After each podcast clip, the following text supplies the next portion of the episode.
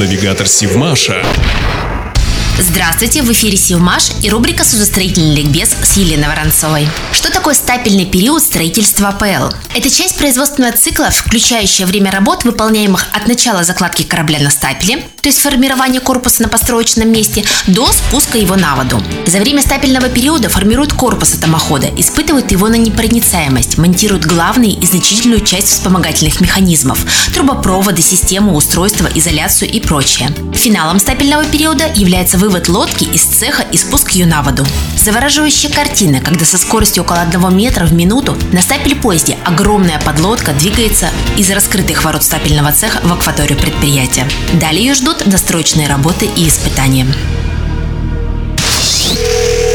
Навигатор Сивмаша.